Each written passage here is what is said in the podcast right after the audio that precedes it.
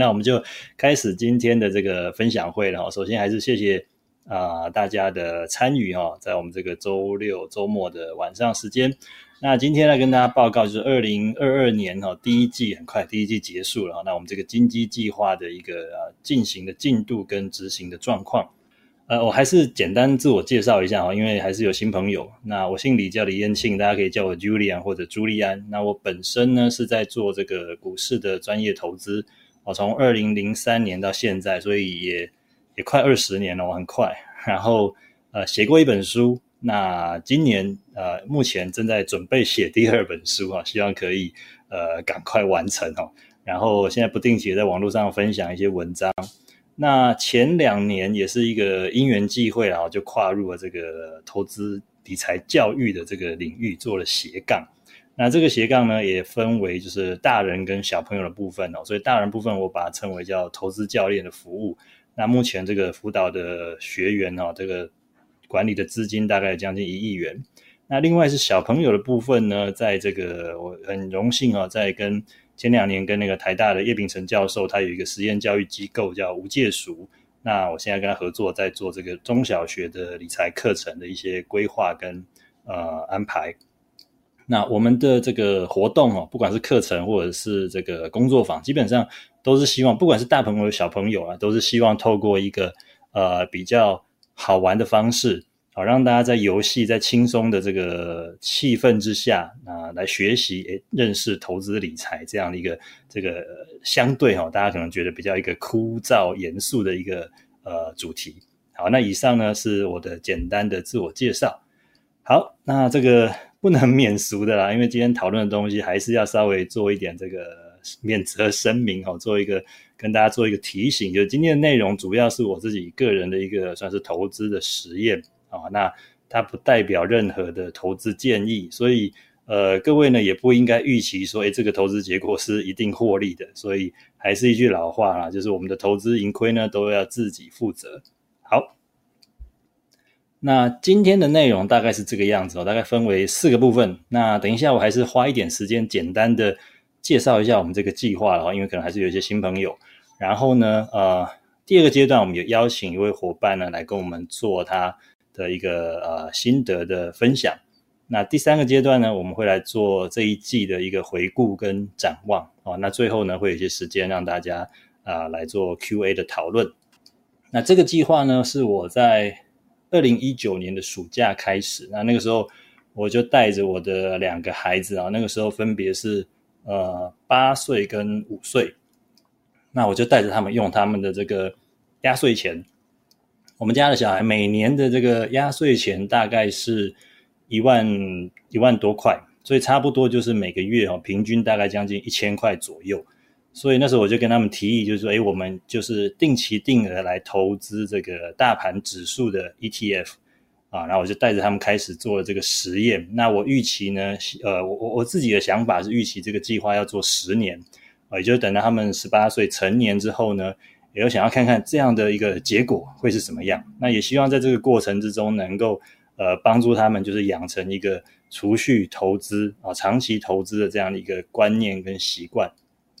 那当然从这个实物上跟学理上的经验呢，我认为这个成绩应该是会。呃，还不错，还不错，至少比放在定存哦。很多这个爸爸妈妈都会把 压岁钱放在定存里面哦。那可是现在的定存利率其实非常的低哦，所以因为我们就想到用这样的方式呢来做这样的一个实验哦，所以就开始了这个这个计划。那其实那个时候我做的，呃，我我自己私底下其实我觉得这个计划如果他们长大之后还能够继续的执行的话哦，其实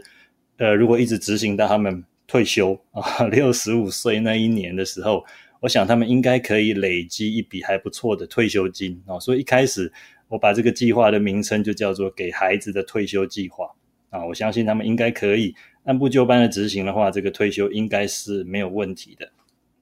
那后来后来为什么这个名字我们就要改叫“金鸡计划”？是这样，是因为在跟孩子讨论这个投资这件事情过程之中，其实一定会谈到一个很重要的概念，叫做复利。啊，那复利其实是呃，应该是在高中的数学课才会接触到的概念啊，所以呃呃，怎么跟这个国小幼儿园的孩子谈复利呢？那我们就举了一个故事，我想很多人应该都听过，有一个寓言故事。那画面上这一张这张这个小鸡哦，金鸡就是我的小儿子以前这个小时候做的一个剪纸的作品。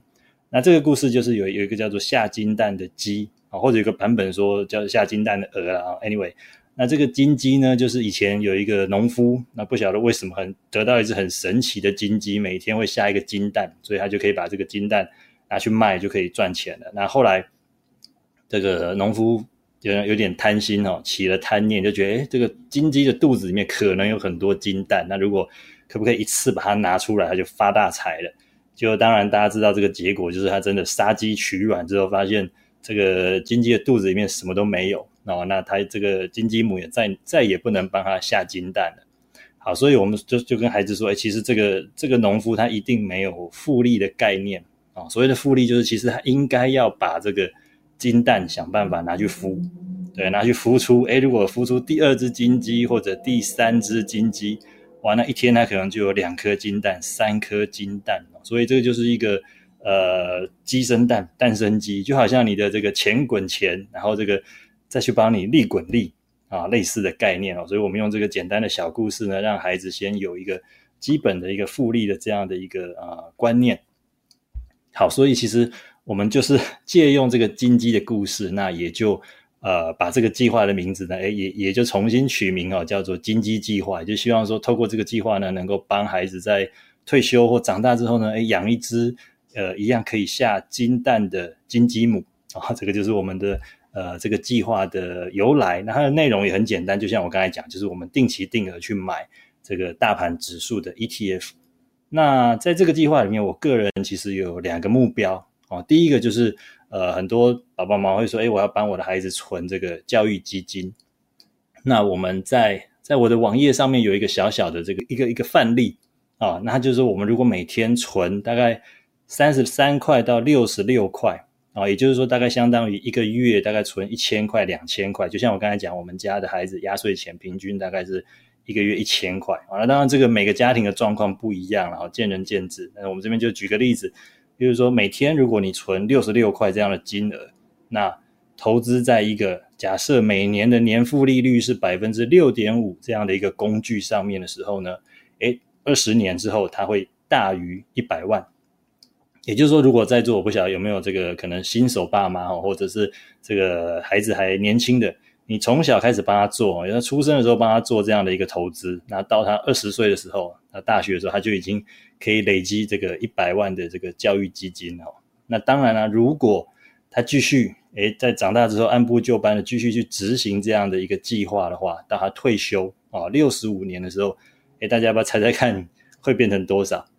大概会超过两千三百万哦，大概会超过两千三百万，所以我只要提醒大家哦，其实不要小看这个每天六十六块哦，相当于可能是我们都会跟这个孩子，例如说有些跟国中生上课的时候啊，就小朋友很喜欢吃零食，可能每天买个零食，买一块什么鸡排哦，买一杯这个奶茶，也可能就五六十块了。那我就会跟孩子说，你每天少喝少吃一块这些零食，把它存起来的时候，哎，你累积到你。退休的时候其实是很大的一笔钱啊，可能有两千多万的退休金都已经准备好了，就像一只金鸡母一样，然后每年可以帮你下金蛋。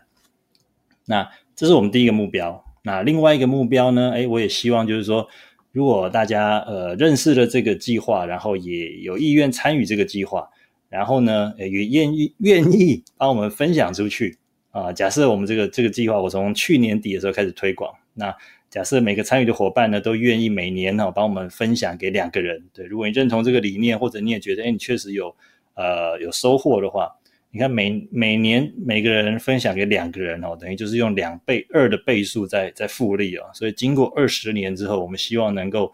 呃影响一百万个家庭，那希望能够帮台湾培养出一百万个这个亿万富翁哦。给社会带来更多的这个正能量哦，这是我自己小小的一个算是企图心或者目标这样子。好，所以这个是我们在金鸡计划的这个主要的一个内容。那跟大家报告一下，就是我们这一季啊这一季的一个进度，目前的一个库存的状况。我们从二零一九年的七月份暑假开始啊，然后到前几天就是三月份三月底哦。那我们主要我带孩子投资的工具主要是这个美国的 SP 五百跟 Nasdaq 这两个 ETF 啊。不过顺带一提，我们虽然买的是美国的 ETF，不过我们是在台湾买啊，在台湾买就是买台湾发行的这个 ETF。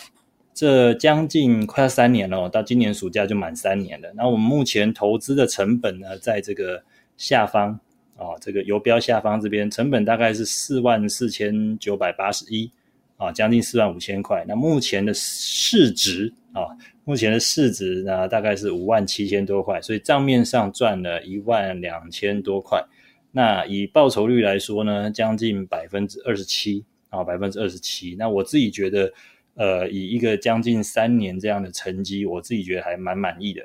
啊，那其实这个这一季大家知道，如果关心股市的话，其实这一季是。呃，修正蛮多的，美国股市今年修正蛮多的，所以其实像今年初，也就是在跟大家做分享会报告上一季就去年底的情况的时候，那个时候的报酬率其实有三十三十四、三十五个 percent 吧，现在其实是有稍微掉下来一些啊，不过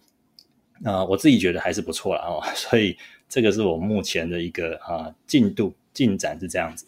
接下来呢，呃，刚刚以上呢，就是针对我们这个计划的内容，经济计划，我跟大家做一个简单的介绍跟分享。那接下来这个单元呢，我们邀请到一位参与我们计划的伙伴啊，这个她是一位妈妈，我们叫 Lucy 妈妈。但是因为时间的关系，她今天没有办法跟我们同步的在线上做分享，所以呃，我就请她帮我们预录了一段哈，简短的十分钟的一个分享，她最近的一些投资的心得啊，跟她参与这个计划的一些想法。那等一下呢，我就用这个线上播放的方式，让我们一起来听听看这个 Lucy 妈妈她跟我们的一个分享。今天呃，谢谢这个 Lucy 妈妈哦，担任我们今天的这个访谈的来宾哦，来跟我们分享一下她在呃参与这个金鸡计划的一些心得跟感想。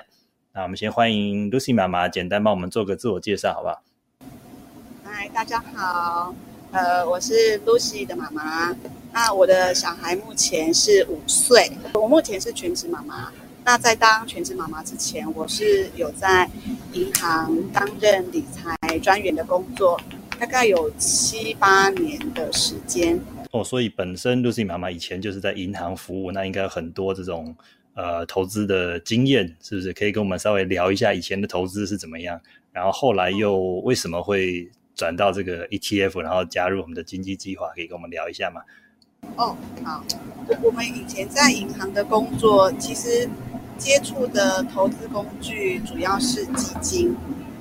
所以那时候，呃，因为我们是行业的关系，所以手续费也比较便宜，所以我自己也买了一些基金。然后那个时候大概是，嗯，十就接近十年前了。那那个时候，呃，很流行的基金叫做金砖四国，就是。俄罗斯啊，巴西、中国、印度，Break 对，非常流行，金砖四国，是是是。那当然，我我也就是会投投入，我大概好像主要是投资俄罗斯基金跟巴西基金，还还有一个很很热门的贝莱德世界矿业。嗯，那那通常我的投资方式，呃，因为我通常都是用定期定额的方式在做投资，大概在六年前吧。因为就是想要生小孩，所以后来我就辞掉工作。就是小孩子大概在一年多前，小孩子上幼儿园之后，我就比较有空，那我就来看我买的呃贝莱德拉丁美洲、俄罗斯还有贝莱德市况十年的基金走势图。想说我已经投资了十年嘛，看看状况怎样。然后我就很惊讶的发现，这这几档基金居然就是它是上上下下的，但是居然。到最后十年来，其实它没有整个现行其实是没有什么涨的哎，因为我的现在的身份也不是呃银行的理财专员，需要站在银行的立场再去买那些基金，就趁空档的时候去呃去图书馆看一些书，好，那再加上有时候会听一些财经的一些讯息，接触到 ETF。那坦白说，ETF 其实我们以前在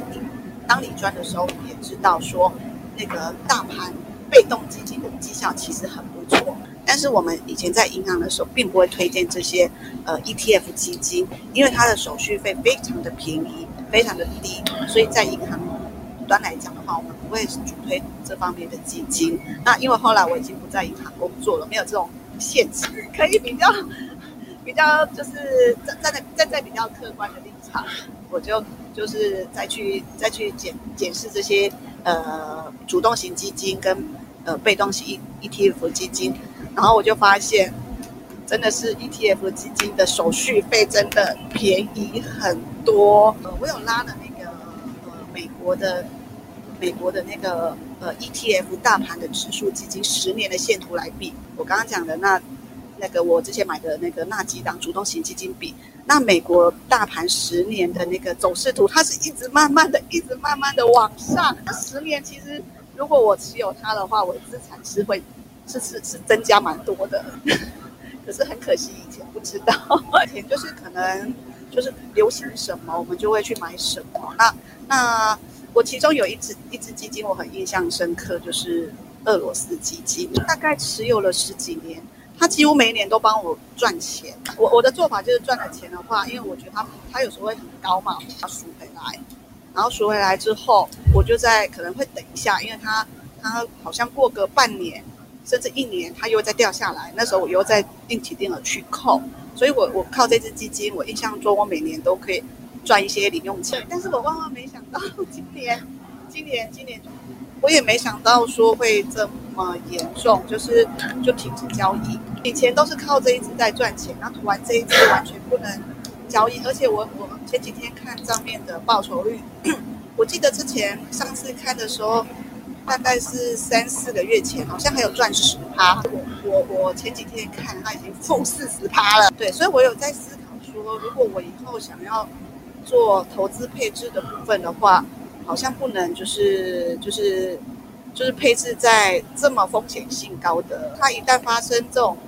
战争，这么就是这么这种呃特殊状况，其实我的资金完全动不了，我连赎都没办法赎回，钱都拿不回来。哇，这真的是还好。所以，诶，可以打岔聊一下，就是您，我大概回顾一下啊，就是您本身之前在当银行理专。然后等于说，银行有很多资讯啊，你当初就是呃，过去十年大概就是定期定额在这些所谓的金砖四国啦，或者是这个市矿这样热门的基金。然后俄罗斯是让你最这个吃香喝辣的。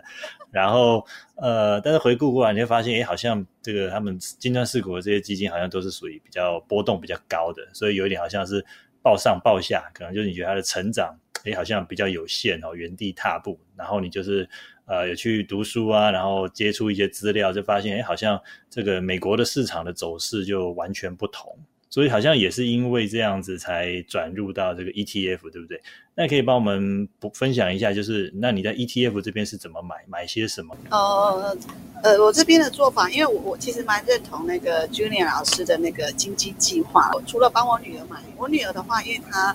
呃，我主要是用他的呃压岁钱来买，我是帮他配置那个零零五零，对。然后我我的话，因为我也呃我我自己有去思考我自己的退休金规划，因为我过往的退休金规划，我以前大部分大概百分之七八十我都放储蓄保险，就是年轻的时候我放在在保守保险的比重，我觉得太高了，哎，所以我现在就是想要把。呃，我现在有一些些多的闲钱的话，我想要配置在投资的部分。我自己的话是配置那个美国市场，配置 B 零零跟 VTI。那我我老公的部分的话，他是配置 VT。哦，是哦，所以爸爸妈妈跟女儿全家参与，哇，好棒！因为因为我觉得就是我们很可惜，我们在年轻的时候没有。就是做投资的配置啦，想想好像不太对，应该是越年轻的时候，应该风险承受度要高，所以其实，呃，我现在就做一个调整，就是我们就是后来就是每个月有多的一些闲钱，我就把它配置在呃配置在那个 ETF 的投资上面。是，而且是这种全球或者是呃美国、台湾的这种指数型的大盘指数型的工具，这样可能就。比较可以避免像刚刚这个俄罗斯的状况，就是太集中。对，虽然过去十年都很风光，就真的没有想到说啊，这次这个战争的影响这么严重。对啊，然后连连这个可能要赎回都会有困难。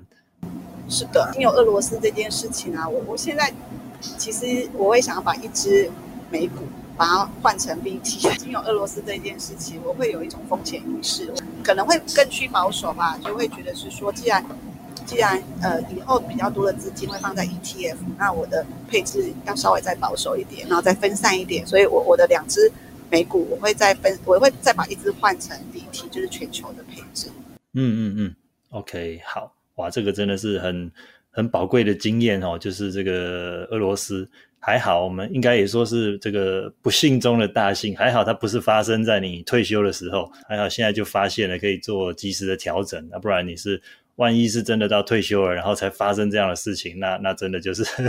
很辛苦。对，欲哭无泪，钱要领都领不出来。真的是，OK，好。呃，今天非常谢谢这个 Lucy 妈妈来跟我们做这个宝贵的经验分享哦，也谢谢你们的参与。那最后是不是可以简单的一两句话帮我们总结一下，就是你目前的这个投资理财或参与这个经济计划的一些心得或经验？对，简单帮我们做个结论。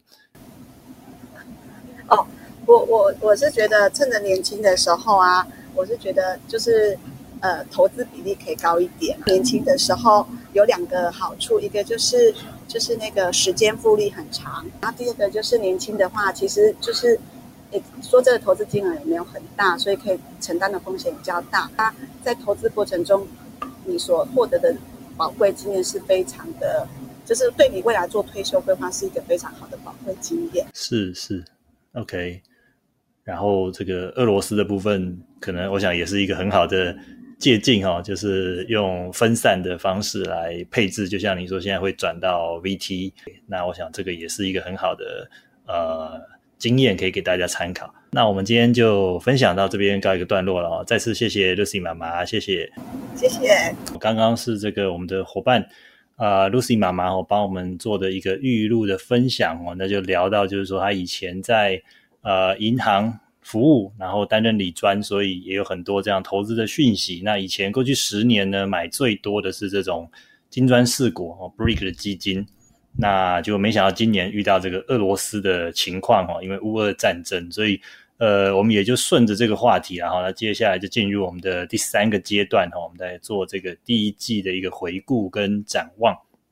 这个画面，我想可能之前很多很多人都在这个。新闻上有看到，就是外电的一个记者，然后拍到这个战争的时候，难民在避难逃难，然后有一个小朋友就这个啊，很很孤单的一个人，就哭着哭着在这个这个避难的路上这样子哦，所以其实蛮蛮令人心酸的。那在金融市场，今年也确实在二月底，因为这个战争的影响哦，那加速的这个股市的下跌，所以就像刚刚这个 Lucy 妈妈提到，就是。像他自己买了俄罗斯基金哦，过去十年靠这个基金这个吃香喝辣哦，结果也没想到这个一次的这个战争的事件哦，让他到现在呃本来赚钱变成现在账面上亏损了百分之四十，然后还不晓得有没有机会，还不晓得可不可以赎回哦。那所以这个呃，我觉得也是一个很好的，我也很感谢他跟我们分享这样的一个经验啊，我觉得也是一个很好的的呃学习机会啊，因为其实。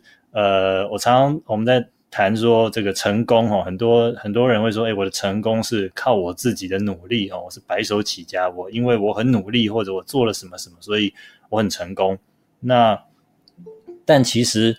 呃，像刚刚这个 Lucy 妈妈的故事的分享哦，就觉得哎，其实有时候，尤其在投资这件事情上面，很多人会觉得说啊，因为我做了什么什么的决定，然后我的投资非常成功。好像过去十年，哎，我这个刚刚 Lucy 妈妈分享到说，靠这个俄罗斯基金可能吃香喝辣赚了很多钱，但殊不知，哎，其实有时候机运的影响其实也蛮大的啊，很多的这个机运的影响。啊，就像有一句话，这个说好像巴菲特说的哈，就是只有等这个潮水退潮的时候，才知道谁在裸泳哦。所以，诶，经过这十年，才发现说，哇，原来之前是，其实也许也是一部分是因为运气好，没有遇到这样的事件。但是，一旦你遇到了哈，他就哇，以前这个赚钱的，现在突然变成是亏钱，而且是亏了不少。那不过也也算是幸运，就是说没有因为这样，至少说这个是在呃退休之前。还有时间来做调整啊，跟这个呃弥补。那如果说万一是在退休或者退休后，后才发生这样的事情，那真的是呃压力会更大，会更辛苦哦。所以其实呃很感谢 Lucy 妈妈愿意跟我们分享这样的一个经验。那其实哎我也知道，其实大部分的人我们都很喜欢追求或者是去。呃，学习这个赚大钱、发大财的经验啊，但是像我自己的，我我自己在我的这部落格就写过一系列的文章，我把它叫做这个“卤蛇笔记”哦，loser，就是我把我每一年犯的最大的错误把它记录下来。那我的逻辑是，如果我们能够避开这些错误哦，不要重蹈覆辙的话，那呃，其实我们就可以离所谓的成功越来越接近这样子。OK，那这个是题外话哈，所以就顺着刚刚这个 Lucy 妈妈分享，就是乌俄战争哈，今年第一季二月底发生的这个战争的事件，那使得股市的下跌，那所以呃，这个是我们这个第一季哈，大概全球最关注的主要的大事之一啊，就是这个战争。那其实如果大家有注意到的话，我们在今年初。就是一月那时候的分享会，其实就有跟大家提到，就是说这个那时候当然还不知道有战争了哦。那但是那个时候其实有提到，就是今年其实大家最关心的这个啊财经的议题哦，就是我们的美国的央行哦，FED 要准备升息啊，升息这件事情。那确实也因为这个影响哦，那美国这个股市今年其实有蛮大幅度的一个修正哦，像。呃，美国的大盘啊，就是所谓的 S P 五百，大概下跌了最高点回档大概将近十五个 percent。那以所谓的科技股哦，纳斯达克的话，大概有超过二十个 percent，大概二十二到二十三个 percent 这样的一个跌幅哦。那所以呃，甚至进入了所谓的一个媒体所谓的熊市，然后就超过二十个 percent。那这个概念也也很简单，就是升息为什么影响这么大呢？就是像我们在跟孩子讨论的时候，像前两年的疫情哦，因为这个大家很紧张、很恐慌嘛，所以这个美国 FED 就中央银行呢，为了拯救、支持我们的经济哈，所以开始用透过的各种政呃政策的方式，例如说降息啊、降利率啊，让大家借钱变得很容易，然后呢，用这种呃印钞票大撒钱的方式，不管是透过财政政策，甚至于就直接送钱到到你的账户里面，那所以。呃，印了很多钱，然后来支持我们的经济，所以这个大概也是前所未有的哈。就是这个股市的修正，如果大家有印象的话，在二零二零年的三月份、四月份那个时候，股市大概呃就跌了跌了两个月哦，很快的跌完，然后呢，居然就就落底了，就就没有再跌了，然后就开始一路上涨哦，然后一直到现在呃，今年初都一直创新高这样子。那这个也是真的是。呃，可以说是 FED 大撒钱的一个威力。那现在的情况就相反了，就是呃，因为这两年撒了太多钱，然后呃，随着这个疫苗的注射的普及，然后药物的上市哈，然后大家对这个疫情好像越来越熟悉哦，然后经济的状况其实。呃，其实是相当火热的哈，包括通货膨胀啊，包括缺工啊等等各种问题，所以现在这个 FED 中央银行的政策就是完全相反，要把过去这两印的太多的钞票，慢慢的把它收回来哦，所以呃，先从升息把这个利率调升开始哦，所以在三月份的时候已经开始启动这个升息的动作，然后在呃前几天也公布了这个呃，就是预计可能会在五月份哦采取这个缩表。啊，也就是说，把政府呃，把中央银行的这个资产负债表打算把它缩减，然后就之前印了太多钞票，现在要慢慢的收回来。那这个东西当然就会对股市造成一个呃比较负面的影响啊。所以，其实在今年初啊，大家如果有关注的话，其实股市已经开始有一些反应了。像现在画面上这一张图，就是我们刚刚讲的这个美国 S P 五百的指数。那呃，我来移动一下我的游标哦，在这个最。右边这个部分就大概今年初的位置，今年一到三四月啊，到目前为止，那你会看到它是一个比较明显的下跌的。那画面上有一条这个黄色的曲线啊，有一条这个黄色的曲线呢，其实在上次的分享会我们有稍微提到，就是说，呃，它是呃一年的平均线啊，就是十二个月，也就是说，呃，如果你把每个月的价格去做平均的话，它等于就是过去一整年的一个平均价格。那以我们像这种如果是被动投资、定期定额的方式的话，以纯粹就价格来说，哎，它等于就是过去一整年的一个平均价哦。所以，当它当你看到像今年初这个股价哦跌破这个黄色的曲线，跌破一年的平均价的时候，你会发现哦，我现在进场买的话，会比过去一年的的整个平均的价格都还要便宜哦，基本上是类似这个概念。那所以你可以看到，像上一次发生这个情况的时候，是在呃画面中间哦，现在游标这个地方就是二零二零年初疫情，就是我们刚才讲疫情的那个时候。那你会看到这两个红色的这个呃像蜡烛一样，这个叫 K 线哈，那大跌了，跌破这个黄色的年平均线，然后有一个蛮大的跌幅啊，这个就是我刚才讲的疫情很快的跌了两三个月，然后就开始一直反弹创新高了。那你会发现，如果当我们事后回顾然后马后炮在那个时候买进的这个部位呢，获利其实是最高的啊，最高的。所以呢，呃，这个是一个蛮好的。呃，我们在今年一月的时候，其实也提到，就是说，今年大家最关注的就是一个升息的问题，那很有可能又出现这样的一个修正的情况啊。那我们也来看一下，呃，接下来这张图也是美国的，它就是我们刚才提到纳斯达克科技股。哦，科技股的跌幅比较重啊，你看到这边最右边这里，它的下跌的幅度哦比较多一点。那距离上面这条黄色的年平均线呢，哎，距离比较远啊，表示它的跌幅比较深一点。那台湾的情况也是哈，接下来这张图是我们台湾的零零五零啊，那零零五零不过相对台湾这一波真的是，呃，我只能说蛮厉害的，台湾的股市真的今年是蛮强的哈，它的虽然也有下跌了，不过。呃，高低差大概也是十多个 percent，但是这个因为它我们在零零五零在一月份还有一个配息的动作，所以其实严格来说，它这个跌幅并没有那么多啊，因为这个下跌还包括它的这个跌呃配息，然后把这个就是配给你的股息要扣掉价格上面哦，所以实际上它真正的跌幅其实并没有那么多哦，大概也许是十个 percent 左右吧，如果没有记错的话哦，那所以呃在这一季。在这一季，我们就做了一件事情，就是我们原本是采用这个被动投资嘛，就是定期定额，每个月去啊定期买一千块、一千块这样子。那因为看到这个下跌哦，因为看到这个价格跌破了我们刚才讲的这个一年的平均价格，所以我们想的是，哎，那我可不可以呃提前哦做一点这个加码，也就是所谓的呃不定期不定额的。主动加码哦，主动操作哦，这个也是我们在一月份的时候有稍微提到的。所以呢，我们就随着这个股市的下跌呢，我们就把原本，比如说一个月现在突然一千块，现在可能变成两千块哦，三千块啊，所以不知不觉哦，我们在第一季的时候就把这个呃今年的预算啊，小朋友这个原本。一整年的预算呢，在第一季就把它提前布局、提前买完了哦，所以呃，接下来这个接下来的时间，大概今年都没什么事情可以做了哈，大概是这个阶这个这个状况。那这个结果是怎么样？其实我们也也不敢说了哈，也没有办法说预测说这个是不是就是股市的低点啊？如果说运气好，它没有再继续跌的话，那我们只能说，哎，我们是运气很好，捡到便宜了。那如果说它继续往下跌，那怎么办呢？那当然。呃，我们的想法是这样：第一个就是，如果站在它有在一个比较大的跌幅啊，也许像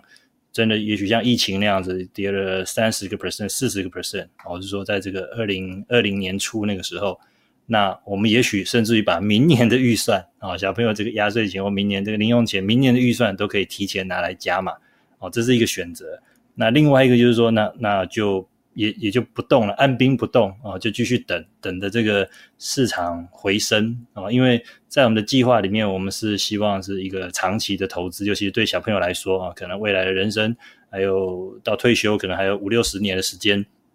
那所以我相信，一定市场还会有这个再创新高的时候。所以呢，诶，其实就就耐心的等，我相信也是有机会再回来这样子。当然，我们还是强调一下，这个不是必要的啊。那时候我们有提过，这个不是必要的。就是说，如果你没有太多的时间去关注或研究的话，那你就按照原本的步调，就是每个月一样定期定额去扣就可以了啊。这个主动操作这件事情并不是必要的啊。那只是对我来说，也是在这边算是一个小小的实验，然后留下这样的一个记录。那未来结果如何，我们也不晓得啊。到时候我们再回头来看啊。那顺带一提，另外其实。呃，我也做了一个另外的额外的加码，那这个加码是在这个概念，我把它叫做呃金鸡乐透哦。我想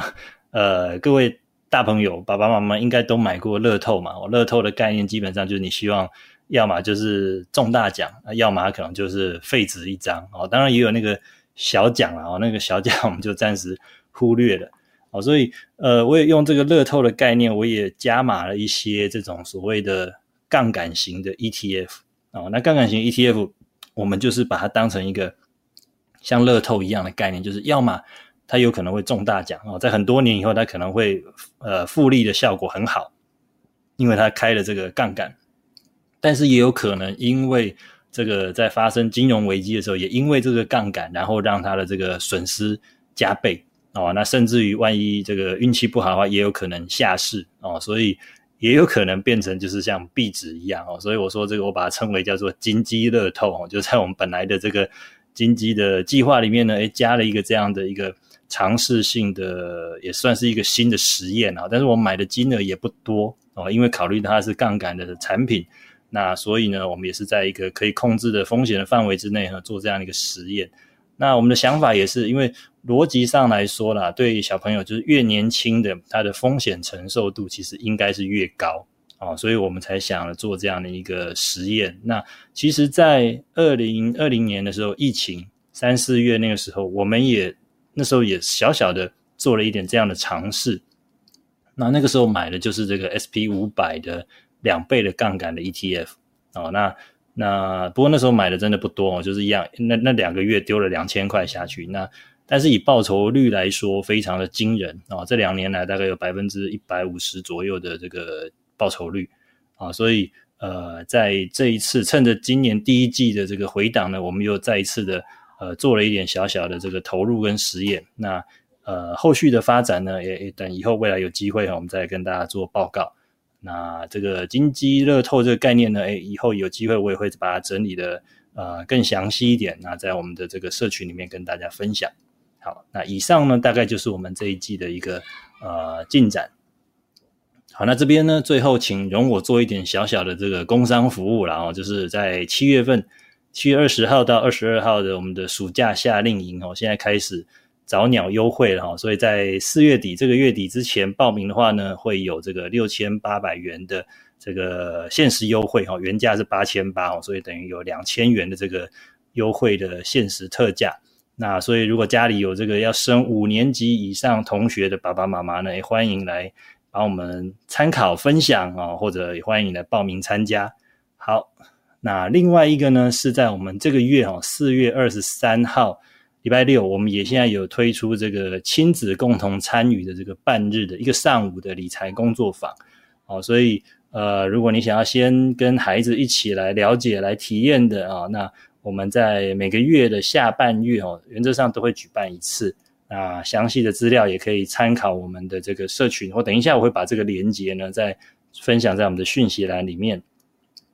然后最后一个是四月二十一号哈，它是礼拜四。所以，呃，这个是针对大人、大朋友的哦，爸爸妈妈或者是一般的上班族哦，上班族可能礼拜四不方便请假了哈，那可能是一些这个大学生或者是妈妈哦，那也许有机会的话呢，也可以一起来，一样我们会透过这个游戏的方式来建立一个基本的理财观念的认识，然后也会来针对我们这个大人版的金鸡计划哈做一个分享。对，因为其实我们这个经济化一开始的出发点虽然是对小朋友，但其实后来发现很多的。家长跟大朋友也有兴趣来参与哦，所以其实在这个呃成人的这个安心投资工作坊里面，我们会做一个比较呃深入的适合大人的一个介绍跟说明。好，我们的今天的这个分享哈，简单的就到这边三个阶段哦，那跟大家来呃做这个这一季的一个报告。那接下来部分呢，我想就留给大家看看有没有什么问题要来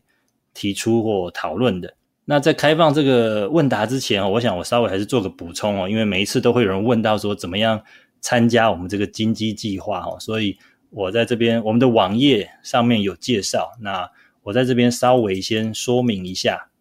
我先把我们的这个呃网页哈传在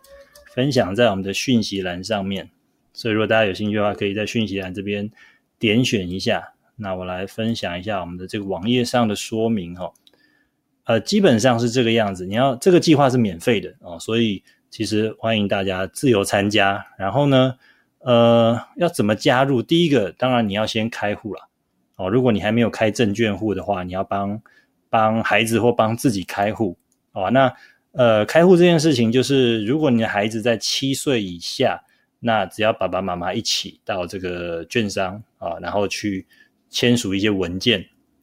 那如果你的孩子已经满七岁的哦，可能就稍微要麻烦一点，因为我们台湾规定七岁的孩子要自己去亲自签名哦，所以可能就只能利用寒假或暑假哦，会稍微麻烦一点。那一个变通的方法就是说，可能先用爸爸妈妈自己的账户啊，等到未来有空或者是长大的时候，孩子开户的时候再来做移转哦，这也是一个方法。那完成开户之后呢，第二个就是你要跟券商来约定嘛，就是刚刚我们讲的这个定期定额。那定期定额这件事情呢，呃，基本上有两个方法。第一个就是你跟券商约定好自动扣款啊，例如说每个月几号，然后扣多少钱。那另外一种方式是手动的啊，像我自己就是用手动，我每每个月会固定有一天，然后我就呃带孩子或者帮孩子呢，就是下单去买零股啊，用盘中买零股的方式。好，那这边也也特别强调一下哈，我们这边在呃分享的主要是在讲这个大盘指数型的 ETF 哦，因为现在 ETF 的类型太多了哦，所以我们是强调是以大盘指数型，以台湾来说就是像零零五零啊、零零六二零八这种台湾五十，或者我们刚才讲像美国这种呃 SP 五百啊、纳斯达克，或者像刚刚这个 Lucy 妈妈提到，就是说全球型的像 VT 哦这样的 ETF。那这个是我们主要讨论的，呃的的标的哦。那不过因为每一家券商可以设定的这个定期定额的标的又不太一样哦，所以这个部分在在开户在约定之前，你可能要确认一下。那再来就是金额了哈，我们刚刚有提到，就是说如果是小朋友的话呢，每个月可能就是说以一千块、两千块的这个金额哦，就是每天可能三十三到六十六块。啊，那当然每个家庭的状况不一样，你可以斟酌来调整。那当然大朋友也欢迎一起来合家参与。好，那接下来最重要就是说，我们会请参与的伙伴每一季，哦，每一季帮我们透过我们这个网页来做记录啊，记录你现在的一个库存啊，你的一个呃这个金鸡母哦成长的情况这样子。像我们上一季有一个伙伴跟我们分享，他很早很早。在我们开始这个计划之前，其实他就在做这件事情了，所以他好像已经帮他孩子存了将近有十三年的这个金鸡母了哈。那现在孩子应该已经，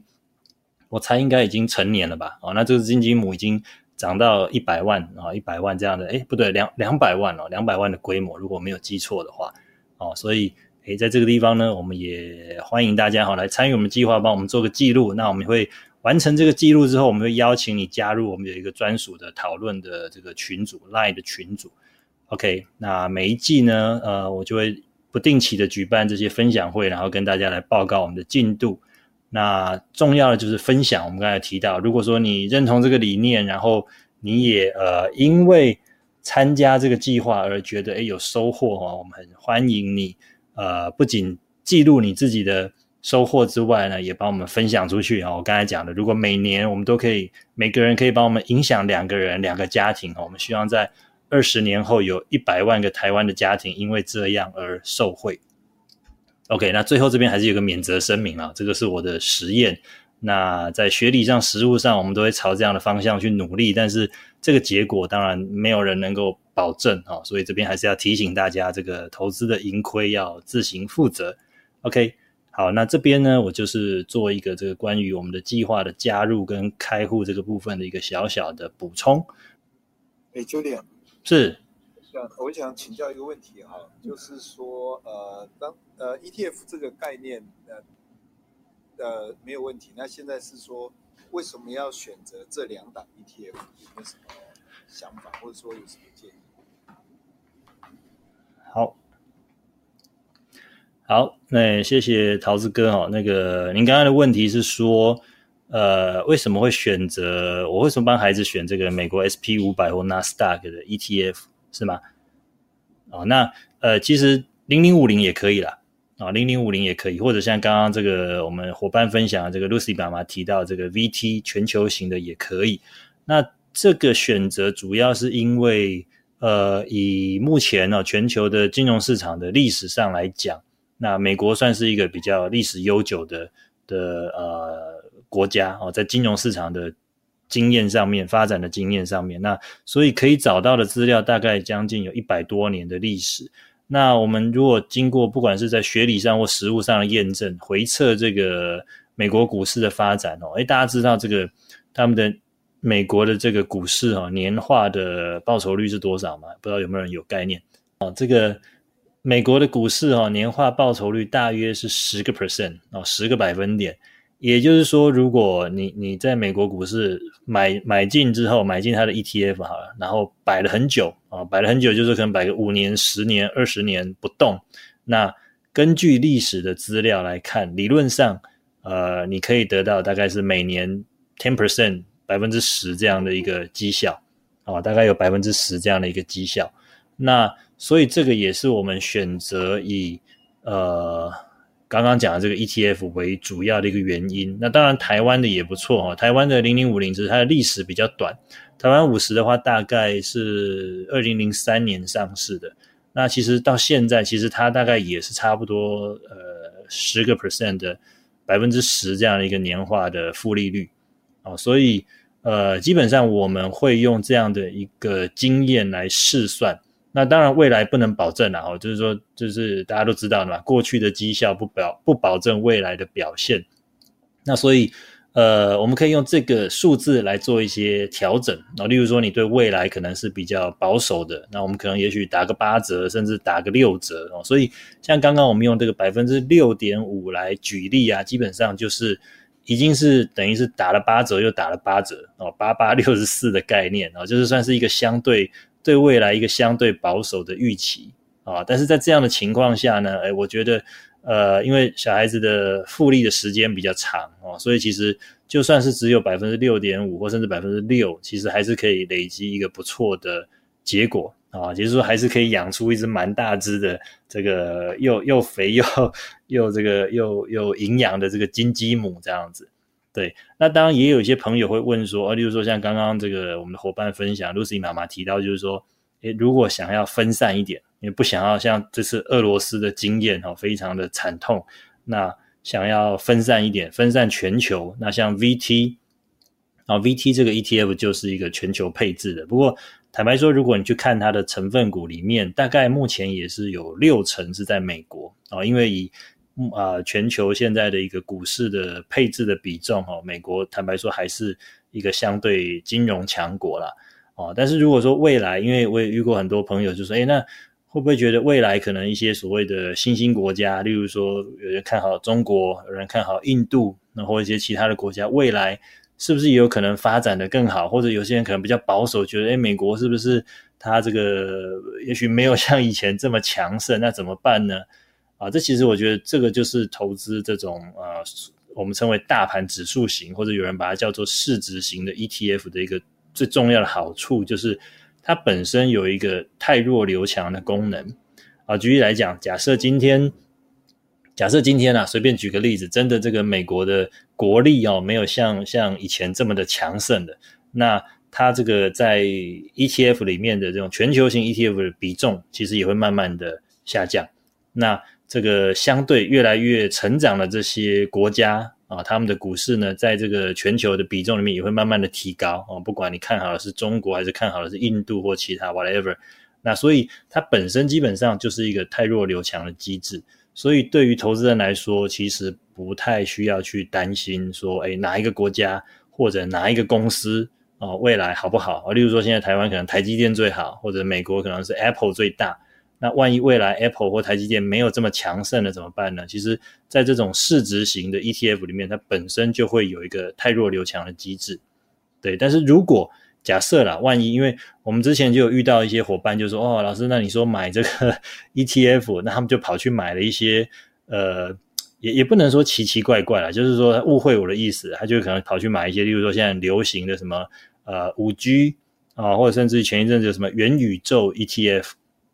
就是可能锁定在特殊的主题或特殊的产业方面的，那这个这个当然也也不是说不能买，只是说我们就没有一个足够的历史资料去验证说它未来的发展到底会怎么样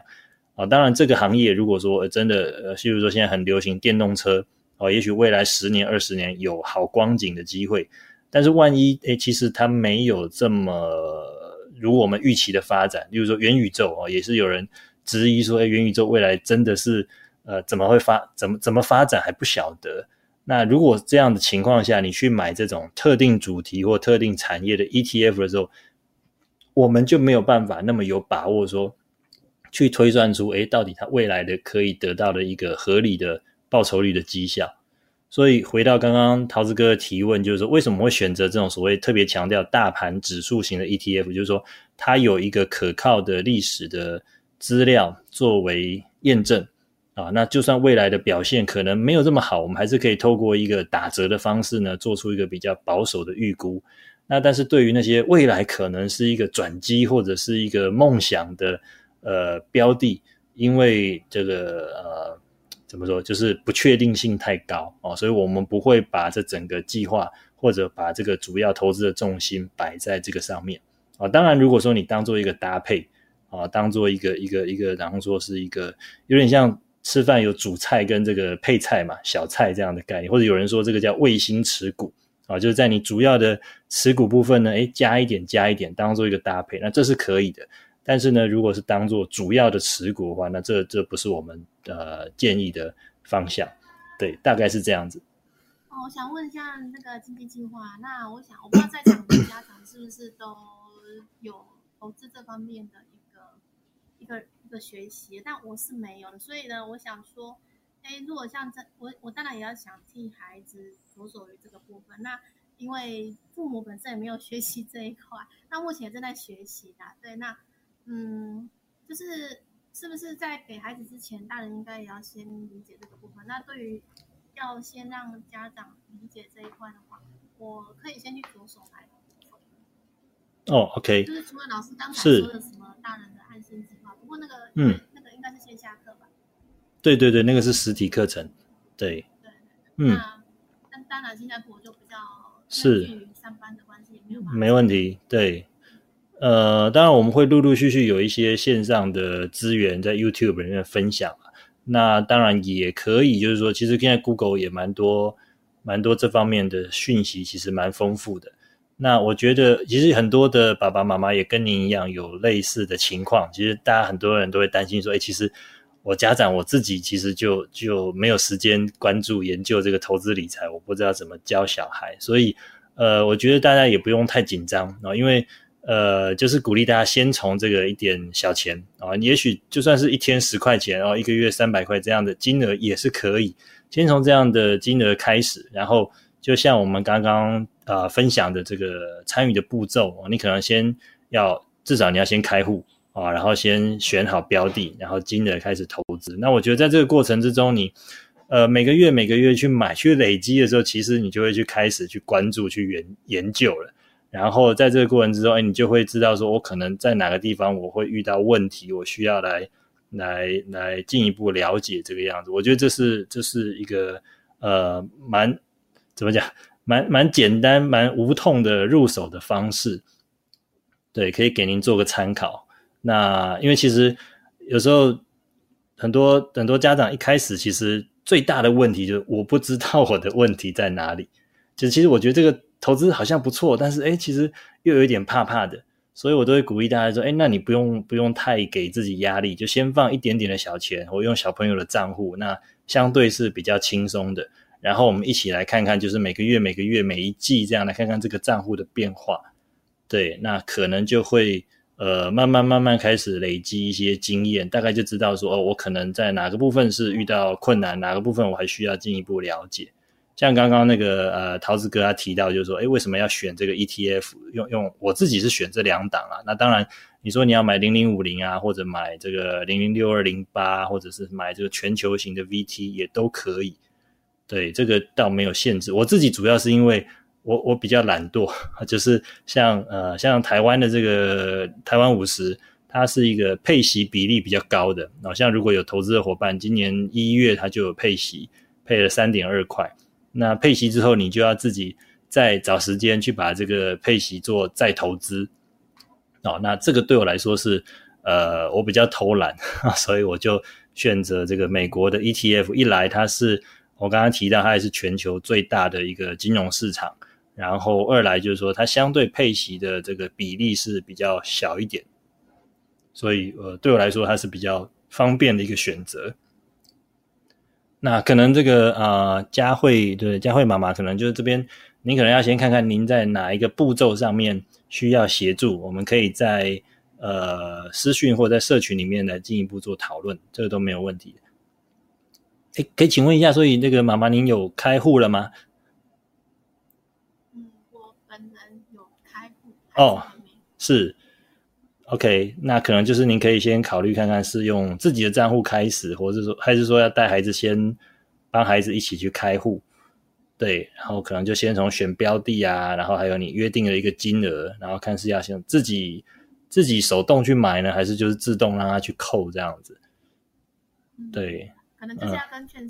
要跟先询问一下银行怎么操作，因为这个部分哦，对对对，这个这个等于说是呃。等于是行政手续上的一些细节，这个可能就是说您直接问，因为每个人的那个券商银行可能不太一样，那操作的这个 A P P 啊，或者是电脑软体可能也不太相同，所以这个部分我会建议就是找您的，如果已经有开户的就找营业员，那如果还没有开的，或者是他们也会有客服啦，就是每个券商有他们自己的客服人员，那请他们这边来教学，我想会比我来解释更清楚。那如果没有问题的话，我们今天就到这边告一个段落了。再次谢谢大家的参与，谢谢，谢谢，祝大家都新的一季啊，新的今年都能够投资顺利。